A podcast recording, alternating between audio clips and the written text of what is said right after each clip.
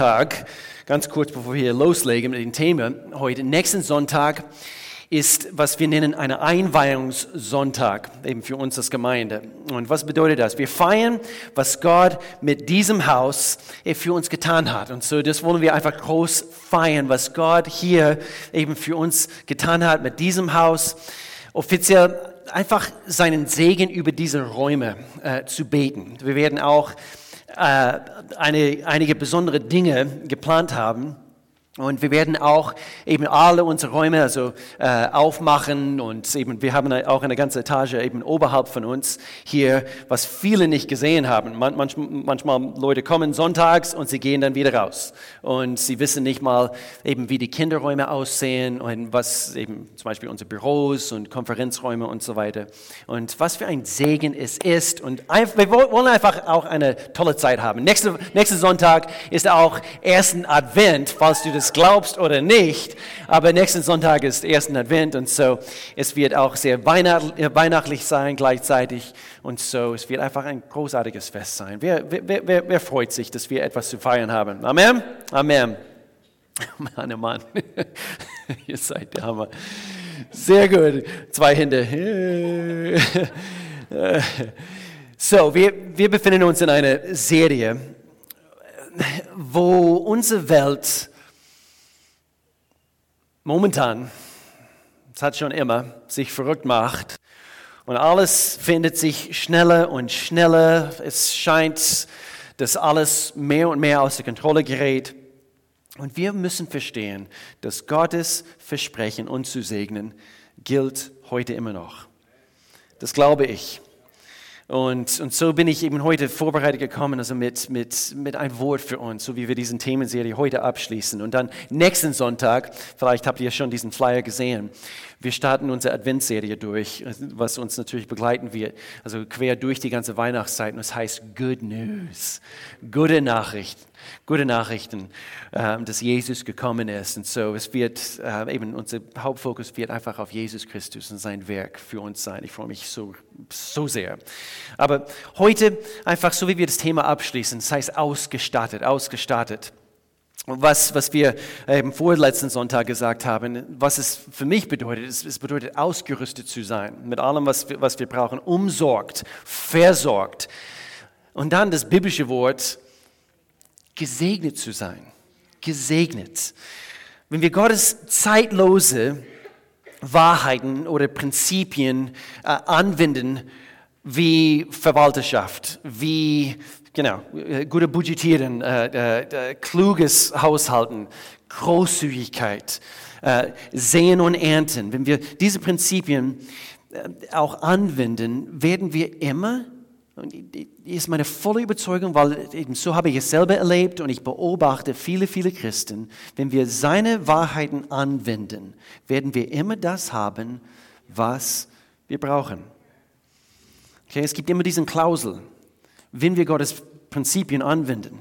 Und so deswegen gibt es natürlich solche Predigtreihen.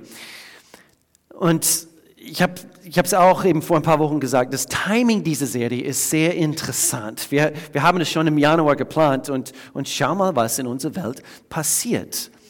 Und, und doch, wie, wie man es so, so schön sagt, ähm, ihr kennt vielleicht diesen, diesen Spruch, Geld spricht alle Sprachen. Wir kennen diesen Spruch. Also Geld spricht alle Sprachen.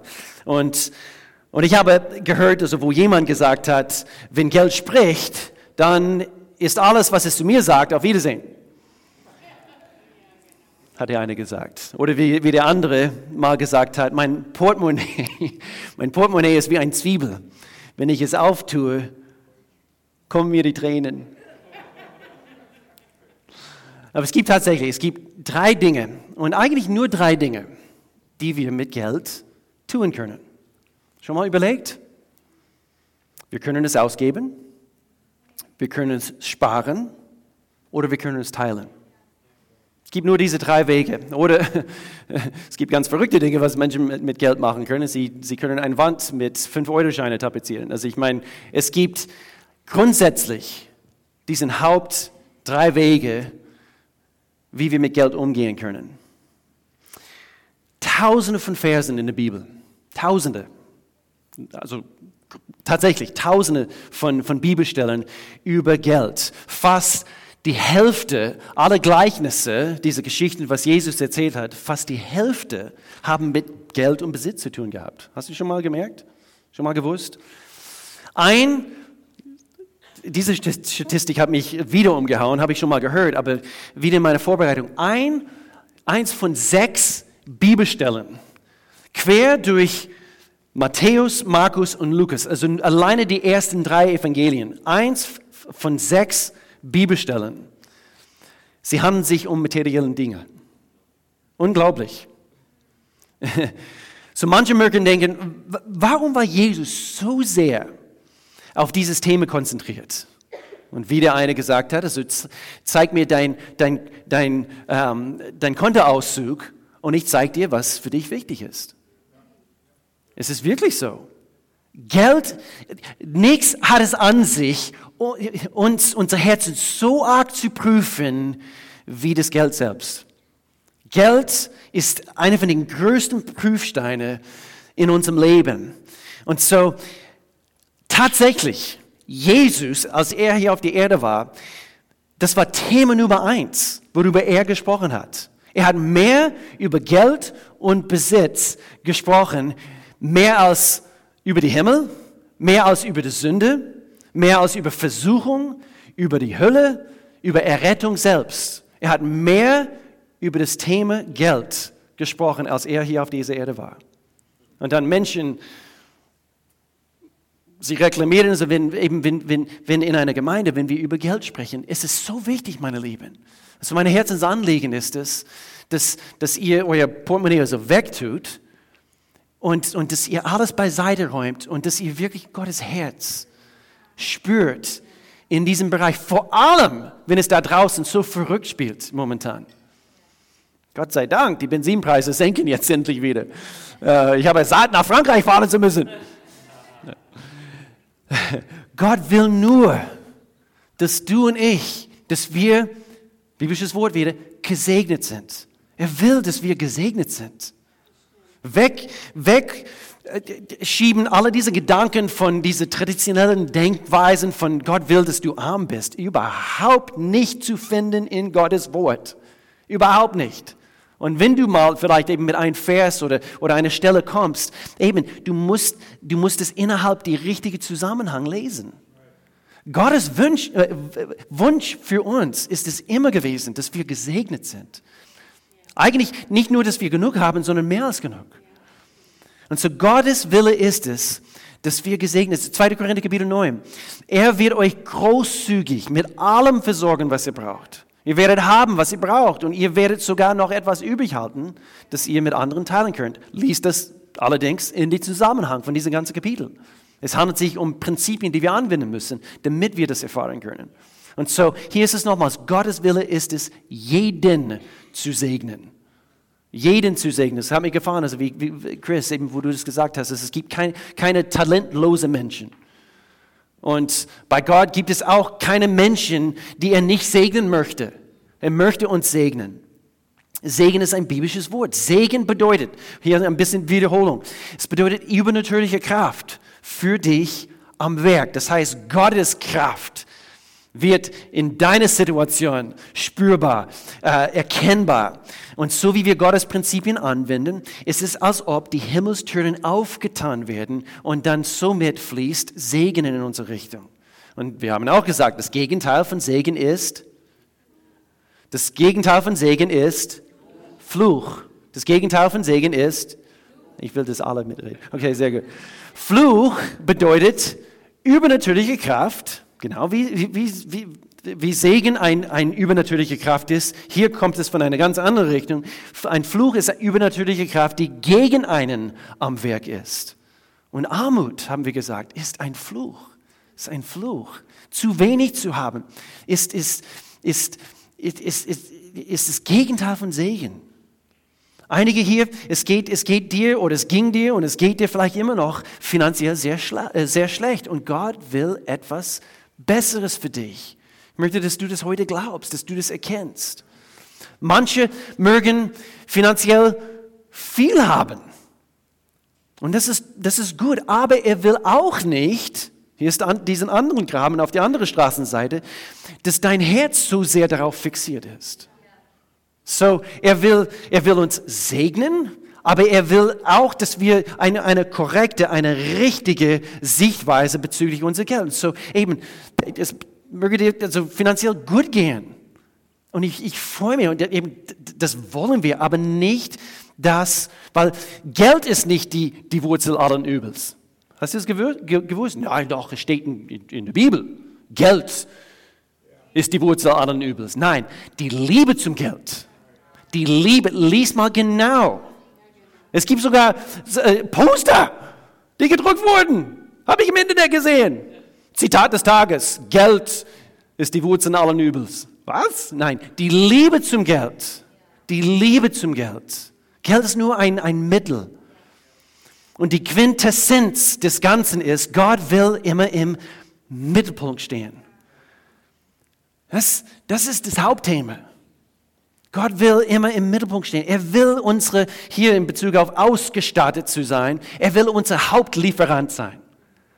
Er will unser Hauptversorger sein, unser Hauptausstatter sein. Das will er. Er möchte gerne diese Rolle in unserem Leben spielen. Und Gott hat eine außergewöhnliche Art an sich. Und das, das, das erkennen wir überall, wenn wir danach schauen in, in, in Gottes Wort. Eine außergewöhnliche Art an, an sich, wie er uns auf vielerlei Weise zeigt, dass er an erster Stelle sein möchte.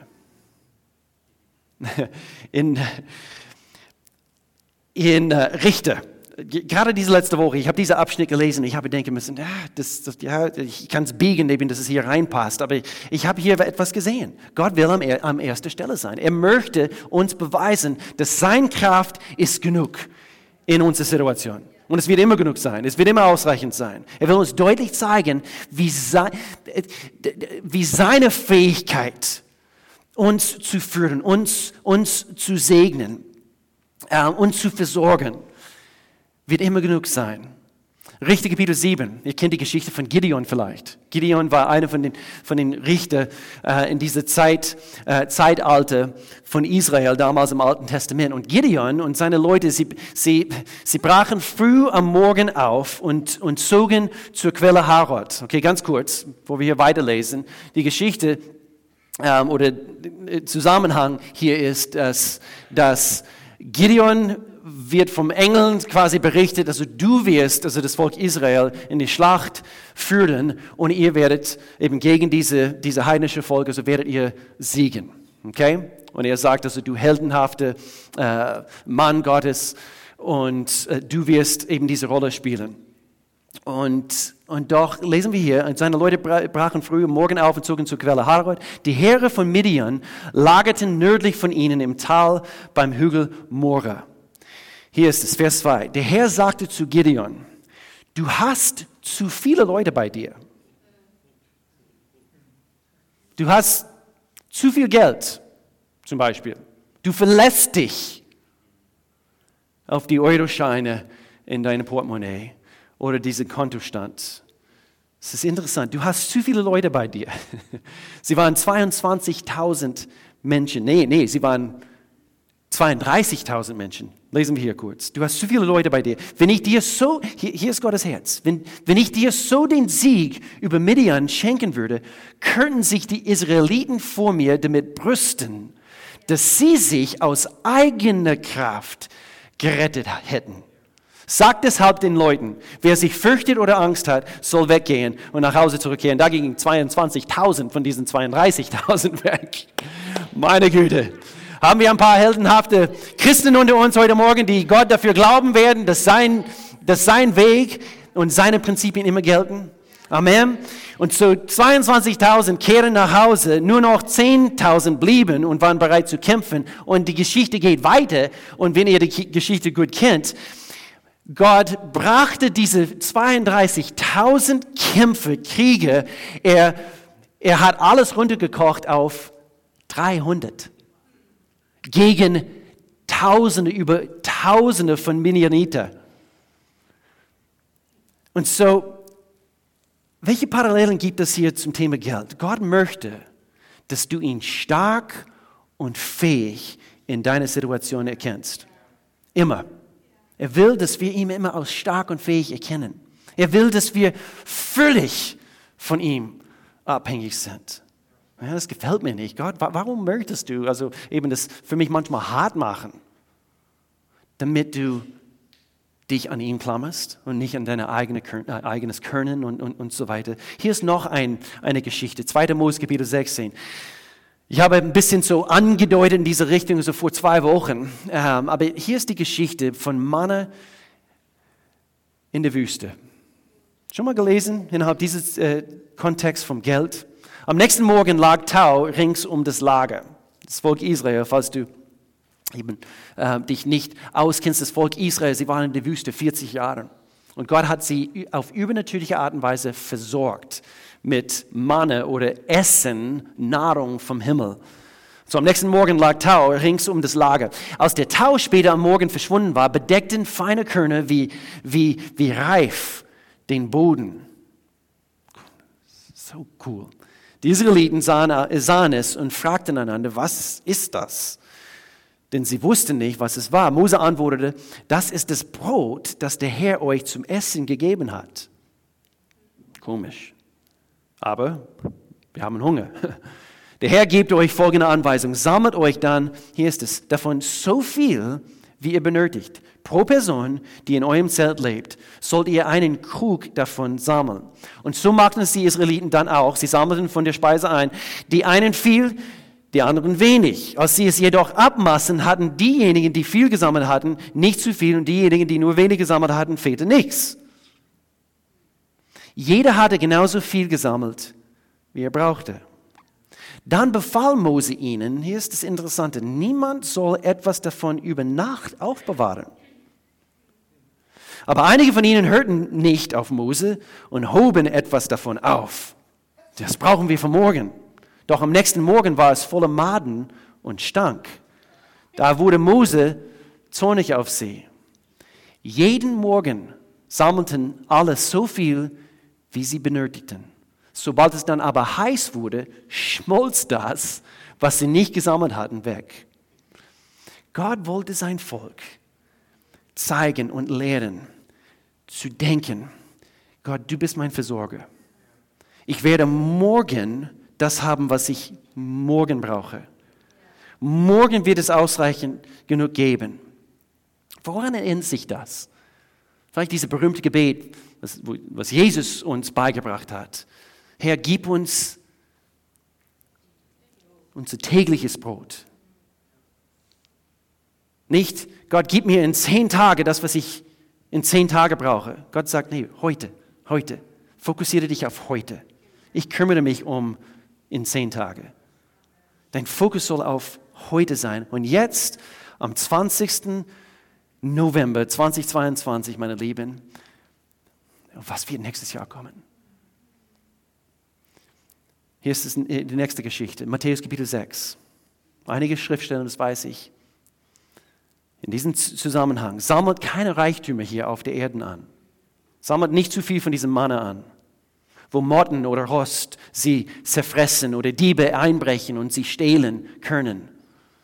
Sammelt eure Reichtümer im Himmel.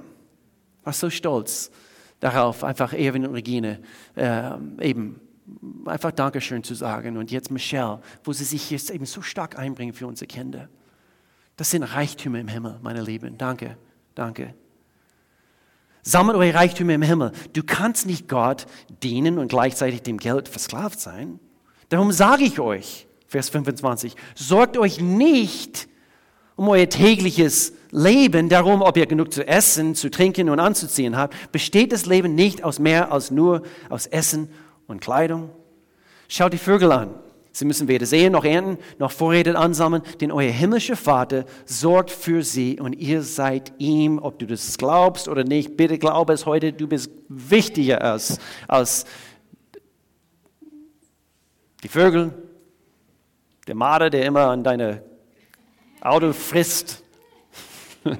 Du bist ihm wichtiger. Also das, also das erst recht. Vers 32. Nur Menschen merkt euch das, nur Menschen, die Gott nicht kennen, lassen sich von solchen Dingen bestimmen. Wow. Als ich das wieder gelesen habe, habe ich denke mir wow, ich, wow. Euer Vater im Himmel weiß doch genau, dass ihr dies alles braucht. Aber ich, ich denke nicht, dass er es weiß.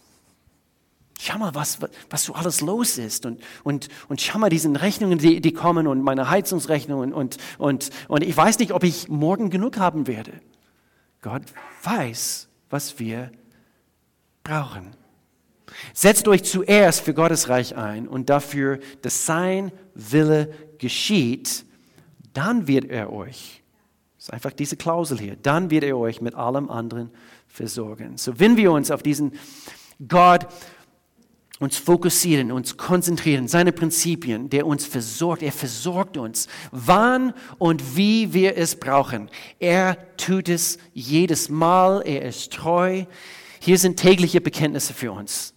Tägliche Bekenntnisse, so wie wir diese Themen hier abschließen. Tägliche Bekenntnisse. Du kannst sagen, ich entscheide mich für die richtige Perspektive. Was bedeutet das? Hier ist die richtige Perspektive. Alles, was ich habe, kommt von Gott. Alles. Alles in dieser Welt, sowieso.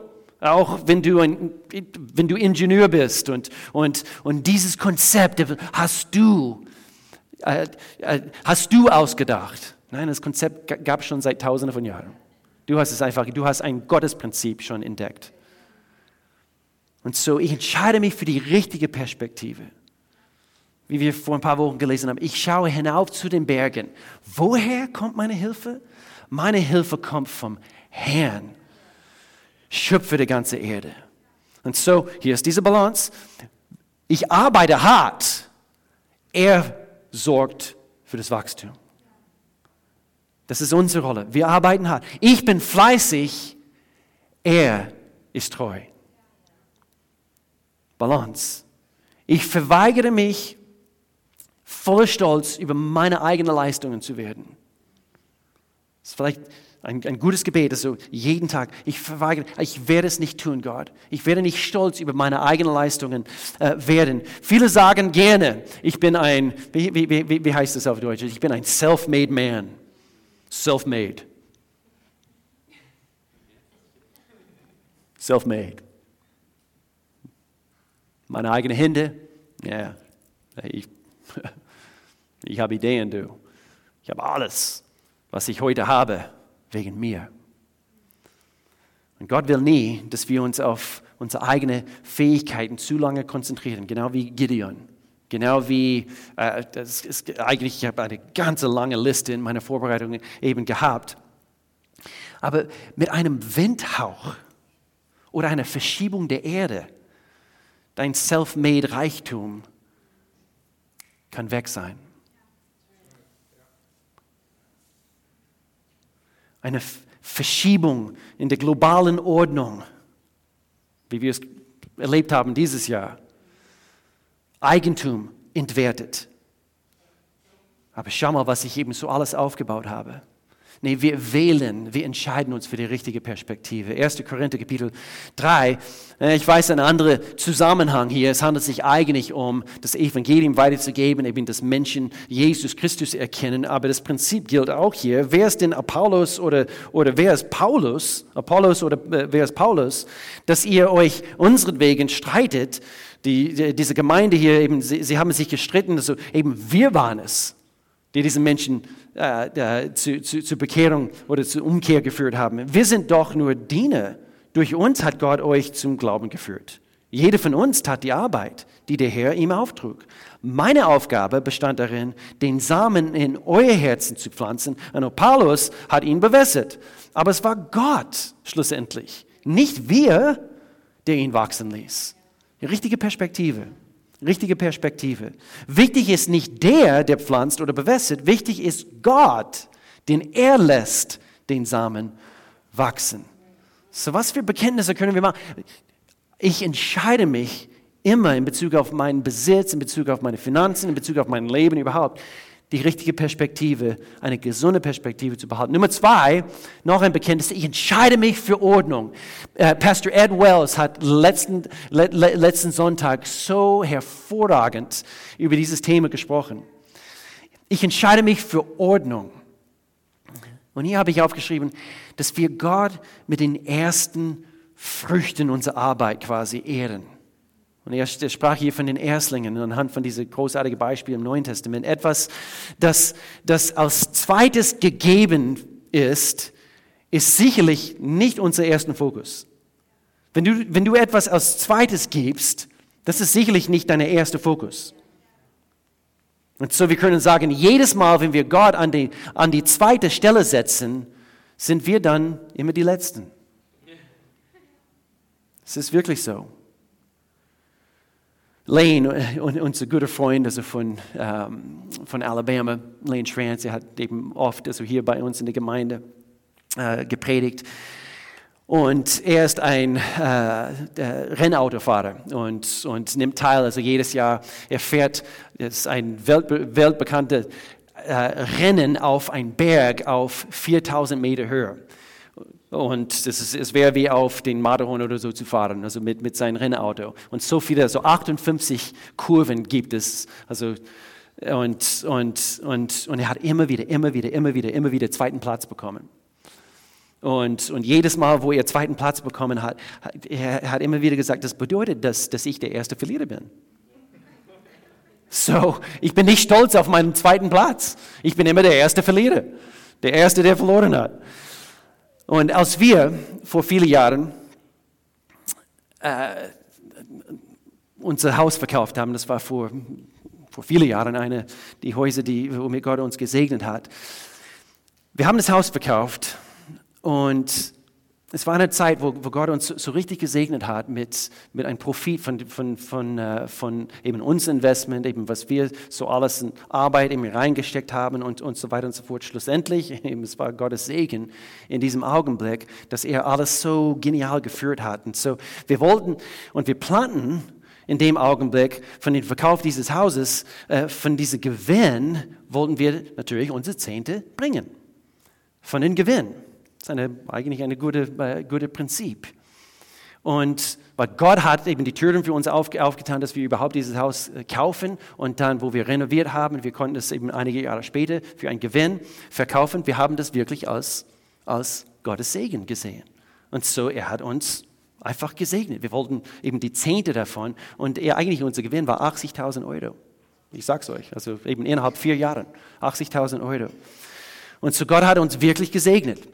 Wir freuten uns, das die Gemeinde zu geben. Wir haben uns so sehr gefreut. Und dann haben die Banktransaktionen stattgefunden und, und alles ging so schnell. Und innerhalb von wenigen Wochen, Umzug, Renovierung, eben, eben Auszug aus, aus dem alten Haus und dann eben haben gleich angefangen mit den Renovierungen. Ähm, wir haben versucht, genau, das zu reservieren und, und doch alles ging so schnell. Und plötzlich, innerhalb weniger Wochen, kamen die Handwerkerrechnungen und eins nach dem anderen haben wir bezahlt. Und dann plötzlich haben wir gemerkt, das Geld war weg. Wir haben es nicht zuerst gegeben.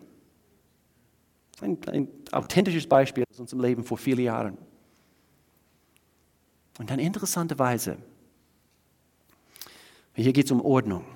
Ich entscheide mich für Gottes Ordnung das, was ersten Platz haben sollte, meine Erstlinge. Es war interessant. Dann kam eigentlich die Käuferin von das Haus, was wir verkauft haben, und nach einiger Zeit, und sie wollte anhand von, ich sage es ganz vorsichtig, Lügen, die sie erzählt hat, und sehr skrupellosen, äh, dubiosen Dingen, was, was sie erfunden hat. Sie hat uns eben vorgeworfen, gewisse Dinge zu, zu verstecken und, und, und so weiter. Und dann kamen die Anschuldigungen und so weiter. Und sie wollte aus Abfindung für diese Dinge, sie wollte eine gewisse Geldsumme haben. Zum Schluss unter dem Strich, wisst ihr, wie viel das Geld war? 8000 Euro. ich fand es kein Zufall. So oder so, wenn Dinge nicht am ersten Platz sind, nicht richtig geordnet sind, wir werden immer zweiten Platz haben. Gott wird immer ersten Platz haben. Und ich, ich, das heißt nicht, dass Gott hat das Geld von uns gestohlen. Nein, also das Geld hätten wir pflanzen können und dadurch gibt es Vermehrung oder wir werden es sowieso verlieren. Hier ist es, setze Gott an die erste Stelle und du wirst nie die Letzte sein. Du wirst nie die Letzte sein. Gott kann nie ein Ausweichplan sein. Er kann nie ein Plan B sein. Wenn wir Dinge falsch geordnet haben und wenn Gott nicht im Zentrum ist, dann kommen vielleicht genau aus heiterem Himmel so irgendwelche Dinge, womit wir uns nicht gerechnet haben. Sie kommen sowieso. Ich habe gerade letztens von jemandem gehört, ich weiß nicht, ob das hier jemand in der Gemeinde ist, eben eine OP für ihre Katze, 4.500 Euro. 4.500 Euro haben sie ausgeben müssen für ihre Katze. Ich liebe Katzen, aber ich liebe sie nicht so sehr. Und danach, also, sie haben sie äh, abgeholt und er hat goldene Ohren gehabt. Psalmkapitel 37, 25. Hier ist es. Diejenigen, die Gott an erster Stelle setzen, sie werden immer, immer genug haben. Psalm 37, ich muss an diesen Vers denken. Ich habe ein langes Leben, schreibt David, ich habe ein langes Leben hinter mir, doch nie habe ich erlebt, dass die, die auf Gott vertrauen, vergessen wurden oder dass, dass ihre Kinder um Brot betteln müssten. Noch ein Bekenntnis, ich entscheide mich, Gott zu ehren.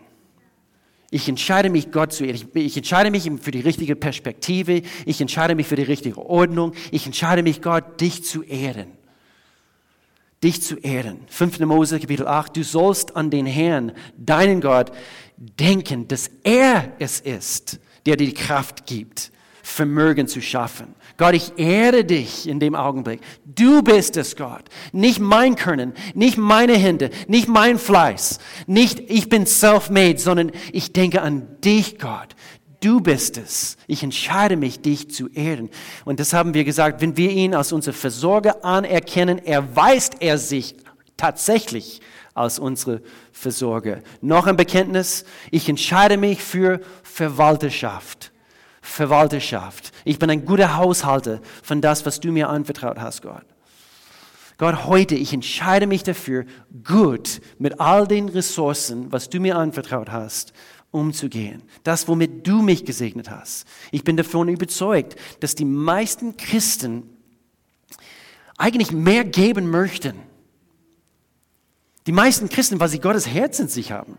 Sie möchten mehr, zum Beispiel Kirchenaktionen, sie möchten mehr eigentlich dazu beitragen. Nur anhand von falscher Ordnung, anhand von falscher Verwalterschaft, Zeit und Geld. Sie haben nicht genug Raum und Platz geschaffen, und somit sind sie eigentlich hier und dort zu sehr unter Druck und sie, können, sie kommen nicht vorwärts und sie können nicht wirklich ein Segen sein. Hier geht es um gute Verwalterschaft, Mangel an guten, soliden Fertigkeiten im Umgang mit Geld. Und wir nennen das, dieses, dieses Lieblingswort von vielen Menschen, vielleicht nicht, Budget. Budget. Eine Budgetierung, eine gute Budgetierung zu haben wie die Frau, äh, die ein weiteres Paar Schuhe kaufen wollte. Und sie, sie hat gleich die Frage gestellt, was für ein Budget? Gibt es ein Budget? Ja. Lukas Kapitel 16. Wenn ihr bei weltlichem Besitz nicht vertrauenswürdig seid, wer wird euch die wahren Reichtümer des Himmels verwalten lassen? Ich entscheide mich für Verwalterschaft. Volker Calder, eben jahrelang Teil dieser Gemeinde. Jetzt ist er nach Paraguay gezogen und er hat mich angerufen vor ein paar Tagen. Und er hat ein Buch, ein, ein geniales Buch über Finanzen geschrieben. Und äh, es heißt Heilung der Finanzen. Stellt Gott uns die Vertrauensfrage? Fragezeichen. Ein ganz tolles, es gibt ganz tolle Bücher, die wir lesen können über, über das Thema von Haushalterschaft. Bin ich ein guter Verwalter? Und dann Nummer fünf. Nummer fünf. Ich entscheide mich für ein Opfer zu bringen, Aufopferung. Und das Wort bedeutet eigentlich, dass wir großzügig sind. Und äh, im wahrsten Sinne des Wortes, großzügig zu sein, heißt es, dass wir tatsächlich etwas aufopfern. Wenn es dir nichts kostet, dann ist es nicht wirklich ein Opfer. Das ist wirklich so. Ähm, David sagte, König David, er sagte, es muss mir etwas kosten, wenn ich Gott etwas bringe. 2. Samuel, der König antwortete Araune, nein, ich will es angemessen bezahlen, denn ich möchte dem Herrn, meinem Gott, keine Opfer darbringen, die mich nichts gekostet haben. Und David zahlte ihm 50 Silberschäkel. Eben dieser König wollte ihm diesen Stück Land einfach verschenken. Und Gott, äh, Gott schaute auf David, auf sein Herz in dem Augenblick, weil David hat eigentlich gesündigt und es, es, es, es hieß ihm, er sollte ein Opfer bringen. Er hat, hat ein Stück Land kaufen müssen, um den Opfer zu bringen. Und diesen König wollte es ihm schenken. Und er sagte, nein, ich muss dafür bezahlen. Diesen Opfer, es, es, es, es, es, muss, es muss mich etwas kosten. Statistiken zeigen, es ist interessant, je reicher eine Person wird, desto weniger gibt diese Person im Verhältnis.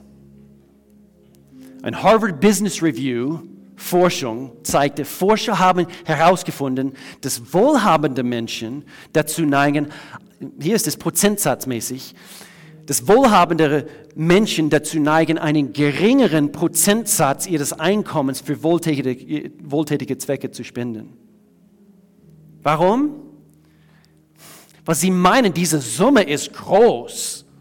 Kennt ihr diese in der Zeitung, diesen riesengroßen Checks, was, was Menschen zeigen, zum Beispiel von, von, von einer Bank und, und, und, und 800 Euro an diese Kinderheim. Und ich kenne Menschen, die Tausende Euro von Euros eben diese Gemeinde einmalige Spende gegeben haben. Aber wir wollen nicht prahlen anhand von diesem Check oder, oder, oder so. Nein, es muss uns etwas kosten. Und so war Jesus und ich schließe mit diesen Worten. Weil Jesus sein allerbestes gegeben hat, werde ich Gott niemals meine Reste bringen. Ihm, ihm gebührt mein Bestes. Alles, was ich habe, kommt, kommt von dir. Denn das Prinzip gilt, dort, wo unser Schatz ist, dort wird auch unsere, oder unser Herz ist, wird immer unsere Schätze dort zu finden sein. Gott weiß es. Und so, dass wir diese, so wie wir diese Themenserie abschließen, siehst du Gott als deine Ausstatter, siehst du ihn als dein Versorger, siehst du Gott als deine Quelle, siehst du ihn als derjenige, der niemals überrascht wird von dem, was kommt in unsere Welt. Und so, ich weiß nicht, wie deine Situation ist heute. Ob du Gott mehr wie je zuvor brauchst, ist gut, ist eine gute Position. Ist eine gute, gute, gute äh, Situation, in der du dich befindest. Was? Ich brauche ihn mehr wie je zuvor. Gut, gut. Es ist super. Vielleicht endlich hat Gott dich vielleicht an eine, an, eine, an eine Position, wo er wirklich dein Herz erobern kann wo du wirklich erleben kannst, erfahren kannst, dass Gott wirklich dein Alles ist, dass er derjenige ist, der dich mit allem segnen möchte, wenn du es ihm erlaubst. Und so lass uns die Augen schließen heute. Und ich will für uns beten. Und so Gott, du kennst jede Situation, du kennst jedes Herz. Und wir erkennen an, Gott, dass, dass wir so abhängig von dir sind. Wenn es hier welche gibt, die vielleicht immer noch versuchen wollen, in ihrer eigenen Kraft ihr Leben zu meistern. Eben, es ist natürlich ist unser eigener Wille und das können wir. Aber viel besser ist es, uns an dich zu hängen, zu erlauben, dass, dass du uns in allem führst, Gott. Und so ich bitte um deine Führung jetzt in diesem Augenblick. Vielleicht für der eine, der muss an seinem Haushaltsplan arbeiten muss einfach eine bessere Verwalter werden. Für der eine vielleicht hat es mit Angst zu tun. Ist einfach so umsorgt von so vielen verschiedenen Facetten von dieser Weltsituation. Aber Gott, du siehst jedes Herz. Und so ich danke dir, dass du jetzt in diesem Augenblick, die überzeugst von deiner Fähigkeit, dein Können in Jesu Namen. Ich danke dir, Gott, dass wir wirklich eine Gemeinde sind, voller Glaube, voller Zuversicht, Gott, dass du alles kannst. Wir blicken auf dich und wir blicken auf deine Größe. Woher kommt unsere Hilfe? Unsere Hilfe kommt vom Herrn. Schöpfer der ganzen Erde. In Jesu Namen, Gott, du bist unsere Quelle. Du bist unser Versorger, Gott. Wir danken dir dafür und wir loben dich dafür. Ihr könnt vielleicht eben, äh, äh, eben mir nachsprechen in diesem Augenblick. Und wir beten das hier gemeinsam, eben als Gemeinde, Familie zusammen. Gott, ich danke dir. Du bist mein Versorger. Du bist meine Quelle. Alles fließt von dir. Alles kommt aus deinem Herzen. Gutes, Versorgung, Segen für mich. In Jesu Namen. Ich danke dir dafür, Gott, und ich danke dir, Gott, für eine gesegnete Gemeinde, Gott. Ich danke dir, Gott, dass, dass die besten Tage eben vor uns liegen, das glaube ich, Gott. Und so, so wie wir deine Prinzipien anwenden, Gott, du führst uns, du erquickst uns, Gott. Ich danke dir, dass unsere Augen auf dich gerichtet sind. Und wenn es hier irgendwelche gibt, die dich noch nicht kennen, in Jesu mächtigen Namen, Gott. Ich danke dir, Gott, für, für, für deine Führung, jetzt für sie. Du ziehst sie jetzt durch deinen Geist. Deine Wille ist es, dass kein Mensch verloren geht. Und wenn du hier bist und und du bist vielleicht voller Sorgen gekommen. Vielleicht musst du das vielleicht nochmals hören oder vielleicht zum ersten Mal hören. Gott liebt dich. Er hat seinen Sohn Jesus Christus, er hat sein Bestes gegeben, dass Jesus für dich aufgeopfert werden sollte. Er hing an einem schrecklichen Kreuz, gelitten, gestorben für dich. Er liebt dich. Gottes Sohn, wegen deiner Sünde. Und wenn du hier bist und du kennst ihn nicht, kannst du dich hier an diesem Gebet anschließen. Keine schaut rum, alle Augen sind zu. Und dort, wo du bist, du sagst, Gott, ich brauche dich. So ein einfaches Gebet kannst du zum Ausdruck bringen. Ich brauche dich. Komm du in meinem Leben hinein. Mach alles neu. Ich brauche dich so sehr. Und ich freue mich eigentlich, dass ich an diesem Punkt gekommen bin, einfach zu erkennen, dass ich dich brauche. Sei du mein Versorger. Sei du mein Gott. Sei du Jesus, mein Retter. Ich danke dir für Sündenvergebung, dass du am Kreuz für mich gegangen bist. Und ab heute bin ich dein Kind. In Jesu Namen. Amen. Amen. Amen. Und wenn du das heute zum ersten Mal gebetet hast, wir freuen uns riesig mit dir.